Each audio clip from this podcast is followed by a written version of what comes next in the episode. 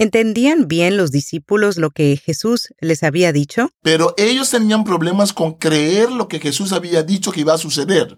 De hecho, no entendían tampoco que Jesús estaba hablando de forma espiritual o de forma literal. Voy a morir, tal vez lo está diciendo en forma espiritual, ¿no? Porque aún, versículo 9, no habían entendido la escritura que era necesario que Él resucitase de los muertos. En el Evangelio de Marcos vemos también que cada rato Marcos nos dice que no lo entendían. Jesús les dijo tres veces, voy a morir. No entendían. Un libro escrito hace miles de años en diferentes culturas y países con un mensaje para hoy. Para vivirlo, necesitas entenderlo. Explora la Biblia. La primera Biblia de estudio en audio que te ayudará a profundizar más en la palabra de Dios. Expertos biblistas explican los aspectos históricos y culturales que facilitan la comprensión del texto. Explora la Biblia. Saludos, ¿qué tal? Les habla Lloyd Ortiz, directora del Servicio de Publicaciones en Español de Sociedades Bíblicas Unidas. Estamos en otro episodio de Explora la Biblia. Hoy nos toca el, el capítulo 20 y estoy en compañía del doctor Marlon Winnet, que nos acompaña en toda esta trayectoria, en esta nueva temporada de Explora la Biblia. Y ahora con este capítulo 20 vemos que otra vez regresa la luz, ¿no? Vimos las tinieblas de la muerte, la sepultura de Jesús, pero entramos en el ámbito de resurrección. Claro, siempre hay algunas cositas por ahí que matizan, ¿no? Como la incredulidad de Tomás y estos detallitos, pero podemos ver nuevamente la luz de esperanza. Volvemos a ver el término de la paz. La paz sea con ustedes. Doctor Winnet.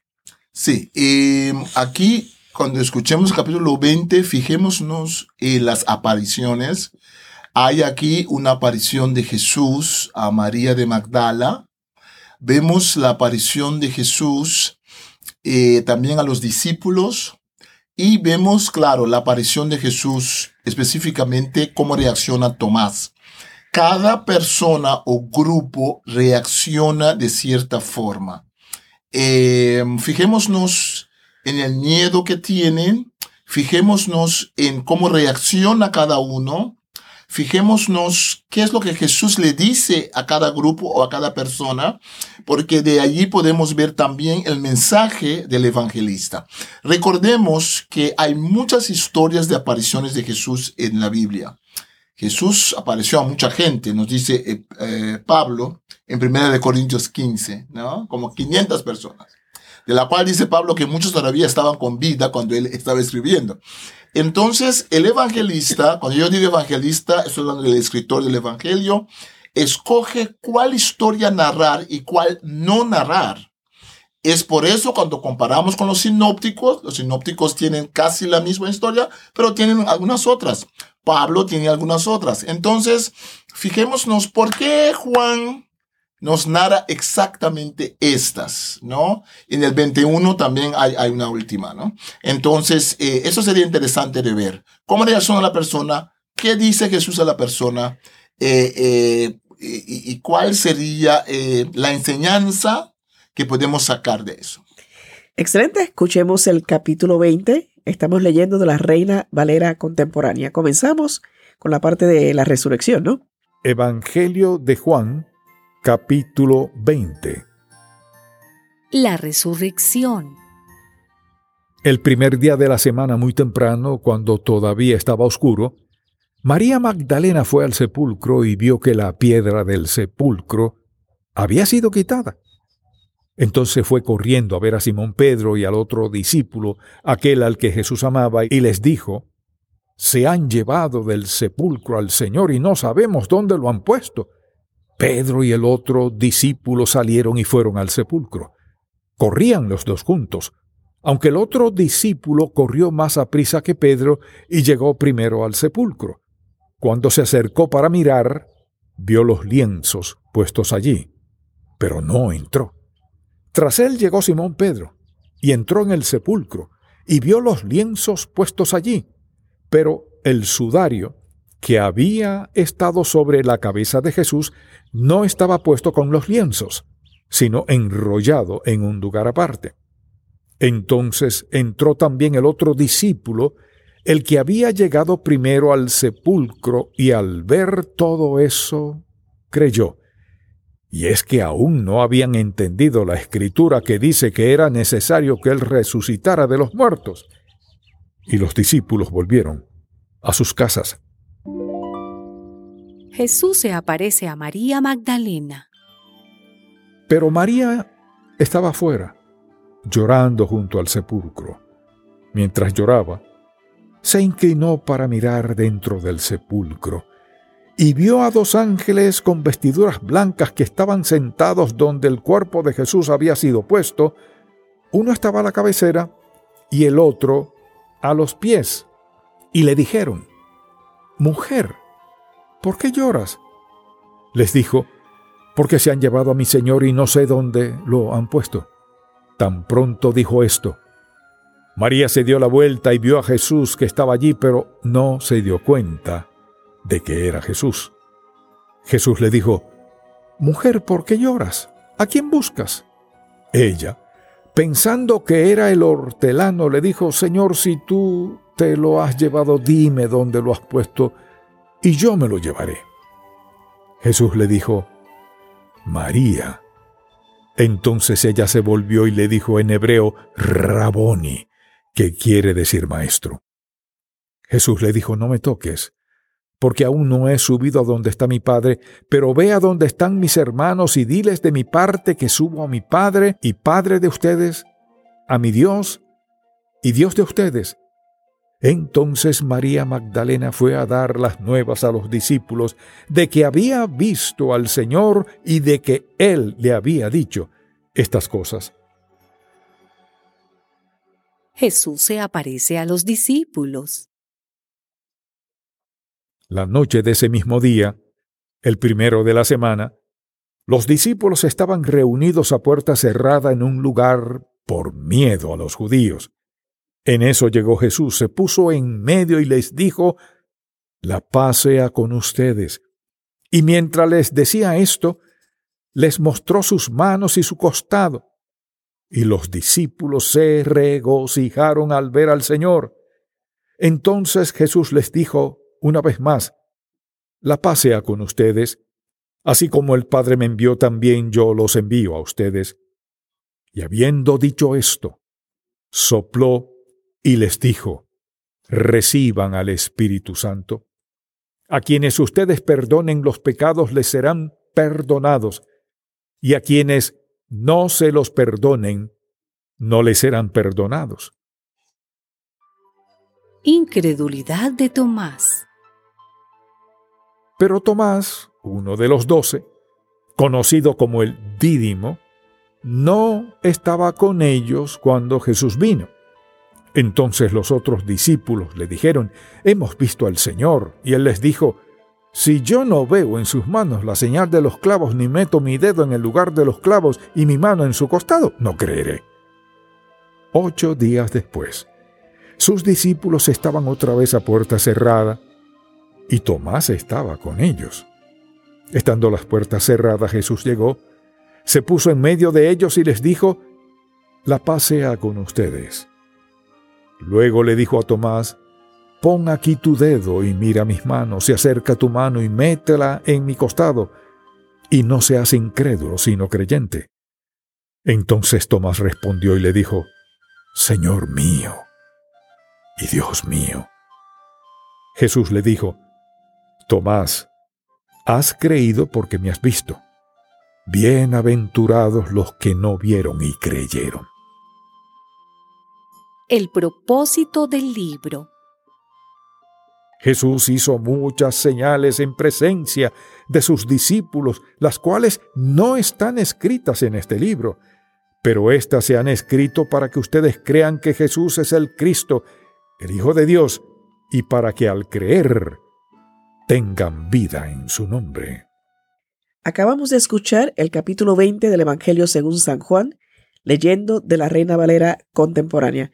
Doctor Winnet, ¿por qué? Estas apariciones, las que narra Juan en su Evangelio. Claro. Sí, el primero es a María Magdalena, pero es un poco tramposo ese título.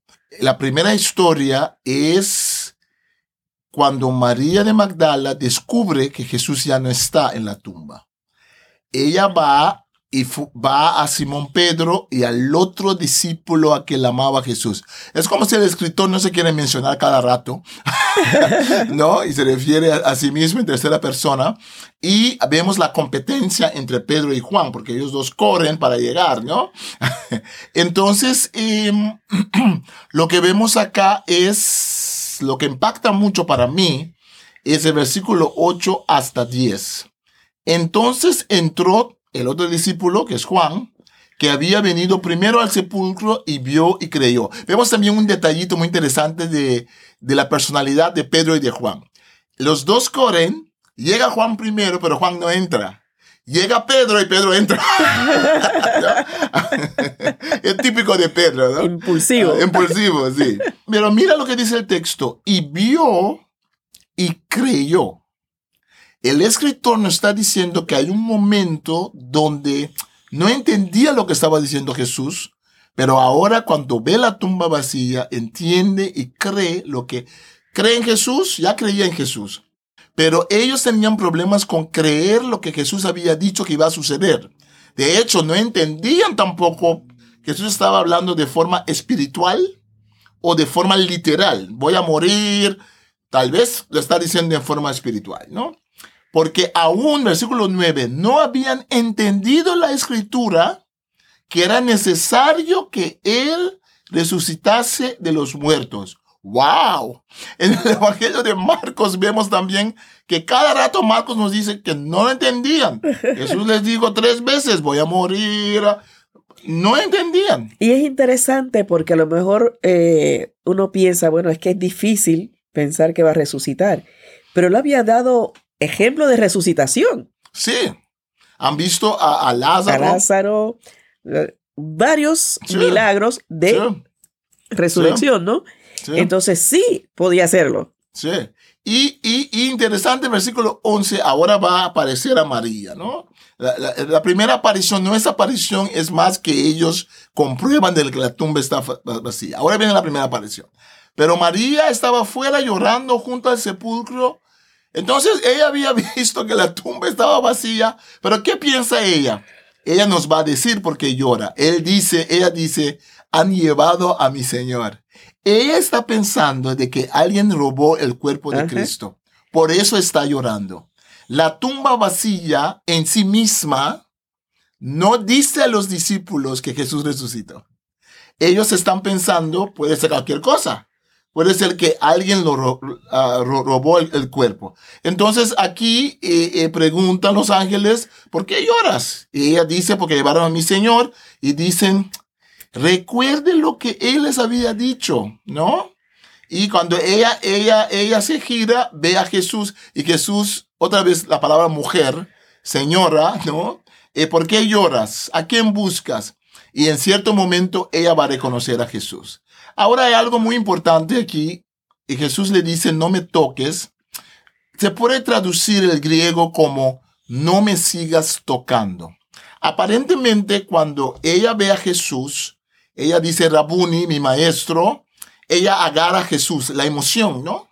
Entonces Jesús le dice probablemente, no, no le está diciendo no me toques, le está diciendo, no me sigas tocando, no me sigas agarrando, déjame ir, tengo que ir, ¿no? Porque aún no he subido a, mi padre, más ve a mis hermanos y dígales tal cosa, ¿no? Entonces vemos a María Magdalena, como en el Evangelio de Juan, vimos a la mujer samaritana como la primera evangelista después de Juan Bautista, que era el que anunciaba a Jesús, la mujer samaritana anuncia a su pueblo, ese de Mesías. Aquí vemos a María de Magdala como la mujer que va a anunciar a los hombres que Jesús ha resucitado. Qué texto más bonito, ¿no? Hermoso. A mí me encanta porque es una mujer. Es una mujer que va. Una mujer que va a proclamar a los primeros que se le apareció, ¿no? Sí, sí, sí. Y se ve también cómo el hombre reacciona en la mujer. El hombre cuando tiene una situación emocional, muchas veces se retira, ¿no? Y, y, pero la mujer queda allí llorando en el, en. Ella queda allí para ver qué es lo que pasó, qué es lo que pasó. Entonces ella encuentra con Jesús. Los hombres se fueron a casa pensando qué es lo que sucedió. Y después Jesús aparece esa misma noche a los discípulos, ¿no? Todo está cerrado. Los discípulos están con mucho miedo. Eso nos está diciendo que, aunque dice el texto que creyeron, parece que no creyeron del todo, porque se fueron a casa y se encerraron porque tenían miedo de los judíos, versículo 19, ¿no? Entonces viene Jesús y dice, paz sea con, con, con ustedes, ¿no? Ese aspecto de paz que ya les había dado la paz. Ahora voy a decir algo que eh, eh, para animarnos a seguir buscando, tomemos nota que en el Evangelio de Juan, el Espíritu Santo que había prometido Jesús llega cuando Jesús resucita. Versículo 22. Y habiendo dicho esto, sopló y les dijo, recibid el Espíritu Santo. En el Evangelio de Juan, ahora no es raro, porque aunque el Espíritu Santo viene en día de Pentecostes, sabemos que ya estaba el Espíritu Santo. Lucas nos dice que al nacer Jesús, María concibió del Espíritu Santo. El niño en la vientre de Elizabeth, Juan saltó por el Espíritu Santo. Jesús, lleno del Espíritu Santo, dijo, Padre, te agradezco que revelas estas cosas no a los sabios, pero a los simples. Entonces, el Espíritu Santo siempre está. La promesa del Espíritu Santo es una promesa muy específica de cómo el Espíritu Santo va a vivir en el ser humano. Pero aquí vemos en Juan que ya Jesús, antes de ir al cielo, les dice, reciban el Espíritu Santo. Y la concretización de eso sucede el día de Pentecostés. Excelente. Ahí nos encontramos con la incredulidad de Tomás. Ahora vamos para el último de este capítulo. Eh, Tomás. Tomás no quiere creer. Y Tomás es como una enseñanza para nosotros, ¿no? Porque él quiere tocar y lo que dice Jesús es muy importante, ¿no? ¿Por qué me has visto, Tomás? ¿Creíste? Bienaventurados los que no vieron y creyeron. Entonces, aquí hay un mensaje del evangelista, también del escritor, ha tomado este pasaje justamente para animar a los que vienen después, animar a los que se han convertido a Jesús por medio del ministerio de los apóstoles, ¿no? Recordemos que él está escribiendo en el año 90 después de que Pablo escribió sus cartas, después de que eh, los evangelios todos fueron escritos, estamos hablando aquí, está escrito después de Hechos de los Apóstoles, el Evangelio de Juan. Entonces, el que me está escribiendo conoce ya cómo el cristianismo se está esparciendo eh, por, por el mundo greco-romano. Y, hermana Loya, aquí tenemos uno de mis versículos favoritos. Bueno, tengo muchos, pero Él dice en el 30, hizo además Jesús muchas otras señales.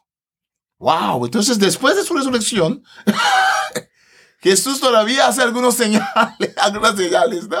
Las cuales no están escritas en este libro, pero estas han sido escritas para que creáis que Jesús es el Cristo. Es la segunda vez que nos dice explícitamente por qué está escribiendo. Al fin y al cabo nos dice Juan yo escribo para que ustedes crean que Jesús es el Cristo, el Hijo de Dios, y para que creyendo tengáis vida en su nombre.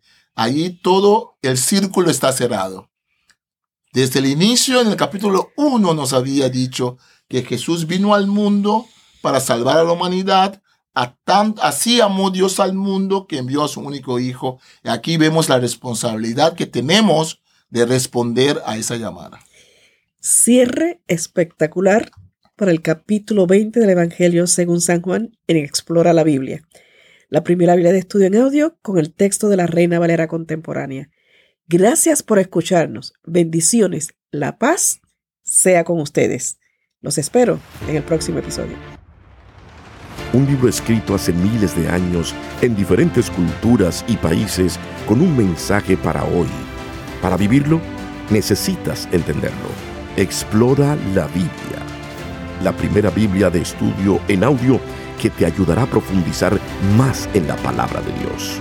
Expertos biblistas explican los aspectos históricos y culturales que facilitan la comprensión del texto. Explora la Biblia